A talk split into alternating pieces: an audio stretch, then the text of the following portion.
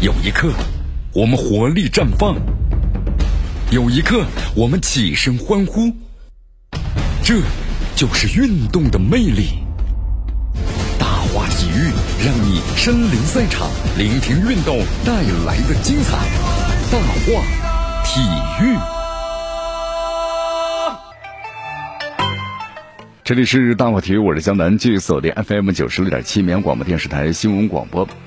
好，这两天咱们关注一下中国女足啊。中国女足的话，我们从四月五号开始就坐着飞机啊赴韩参加呢，呃，在明天就是和韩国女足奥运会预选赛第一回合的比赛了。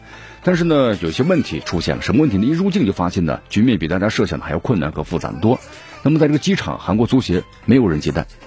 我们说，按照惯例的话，应该有的便捷通道也没有安排。那么中国女足呢，过了六个检查点，折腾了两个半小时才坐上了大巴。这种安排意味着什么呀？我们说了，场外的战役可能比球场上的战役更加的复杂。呃，我们说，相比于韩国足协在入境时的小动作，咱们中国女足呢，可能更担心的是韩国的疫情啊。目前这个韩国疫情呢是比较严峻的，就是单日的感染人数，那么持续六天超过五百人了，那么是去年疫情爆发之后的第四波高峰期。那么就令咱们中国女足呢挺担心的了。你看韩国女足有三名留洋的球员嘛，就切尔西女足的这个池孝然，还有炽热女足的啊赵昭贤，以及呢布莱顿女足的李经文，那么都是来自于呢欧洲疫情呢非常爆发严重的英国。你看，我们说除了这个韩国海归球员呢可能存在风险以外啊，那么这场比赛呢，就韩国足协是向公众开放的，允许一千六百名的这个观众啊入场。那么其中呢还为中国球迷留出了在南侧的看台。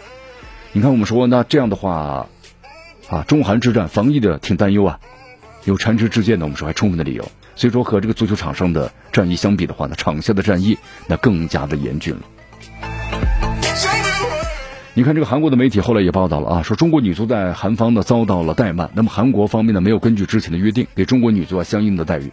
那么对此的韩国方面表示说，已经最大限度的给予了中国女足啊更多的便利啊。韩国足协这样表态啊，说从这个海外入境呢有很多流程，比如说在手机上安装相关的程序，还有挑写文件。那么这些是韩国的足协管不了的。那么中国代表团呢有四十到五十人，所以说办理手续需要一定时间。呃，他说仔细呢想一想，跟普通入境者办理手续的时间差不多了。为了帮助中国队入境啊，呃，韩国足协说已经向相关部门，包括航空公司发了公文，为中国队呢提供相应的方便。目前呢，咱们中国队员呢在韩国检测的核酸检测都是阴性啊，已经开始呢备战的训练。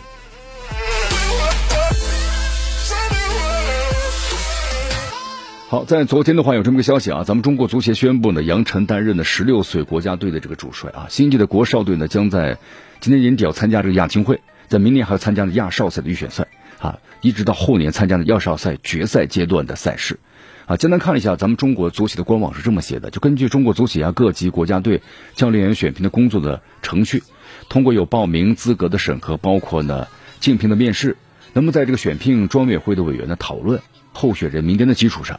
啊，也经过中中国足协啊主席办公会的研究通过，那么确定是杨晨担任呢十六岁咱们国家的男子足球队的主教练。好，说起杨晨的话呢，江南也非常的熟悉啊。你看当年看着杨晨的话，觉得是非常有这个灵性的一名球员，对吧？到这个德国后来去踢球，也非常的这个不错。呃，杨晨的话呢，一九七四年出生的，那么现在是一名职业的这个足球教练。你看，运动员的期间的话呢，在九二年、九七年效力于呢北京国安这个足球部俱乐部，当时呢也是一名浪子啊。这杨晨的话是不是也是很不听话？你看，经的时候经常的跑出去玩，不服从这个俱乐部的管理，也受到过处罚啊。后来的话呢，慢慢转性了，你看就做出了一番的成就啊。九八年到零二年效力于德国的法兰克福足球俱乐部啊，零二年到零三年效力于呢德国的这个圣法保利。啊，足球俱乐部。那么，零三年到零五年呢，效力于是深圳的健力宝足球俱乐部；零六年到零七年，效力于是厦门的蓝狮足球俱乐部。那么，在国家队期间呢，九三年到九五年啊，国奥队；九八年到二零零四年，效力呢国家队，获得荣誉呢。你看，九六九七获得过足协杯的冠军啊，两千年担任过当选为中国足球先生、最佳前锋，入选的最佳阵容。零四年呢，那么是当时在这个代表深圳健力宝队获得了中超联赛的冠军。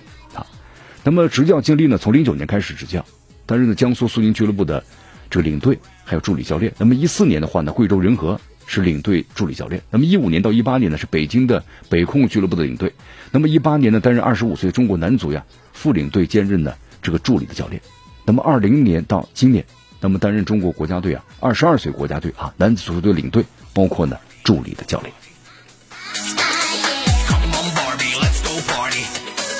好，继续关注江南为大家所带来的大话体育啊。那么在这两天的话，我们说了，二零二零至二零二一赛季啊，就西乙的联赛第三十三轮，西班牙人的客场的三比零战胜了阿尔瓦塞特啊。这场比赛的话呢，西班牙人呢以两分的优势，我们说现在的话呢，就胜利之后继续领跑呢西乙的积分榜。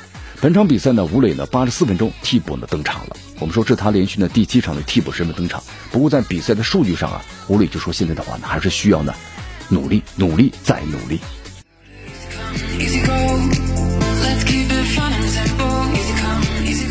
好，继续回到江南为大家所带来的大话体育啊。刚才我们谈到这个吴磊，我们说在这个西乙联赛的赛场上啊，西班牙人最近成绩不错，对吧？四连胜啊，而且都是在比分上的绝对优势战胜对手了。我们说这次这波连胜，球队呢重新反到了积分榜的第一位。那么这个吴磊啊，我们是继续扮演着呢替补球员的角色，这种状态持续好几个月的时间了。因为进入到今年以后啊，吴磊的出场机会呢太有限了。除了国王杯比赛呢轮换阵容时他能够首发登场，那么其余时间都是在替补席等待机会。所以说他现在每次在这个赛程的后半程了啊，就是相当于是无关紧要了。那么现在的吴磊啊，在数据上就是不特别的好看了啊。西班牙人竟然呢表现的很抢眼，那么人们更加担心吴磊的状态呀。你看队友们呢都在攻城拔寨呀，但是吴磊呢还在苦苦寻找这么一个表现的机会。所以说能够在有限的时间里，那么表现出不一般的表现，那么对乌来说非常的重要。好，还有另外一条消息啊，江苏队首发十一名主力全部离开了，那么中超冠军呢也正式的解体。好，时间关系，今天节目到此告一段落，我是江南，咱们明天见。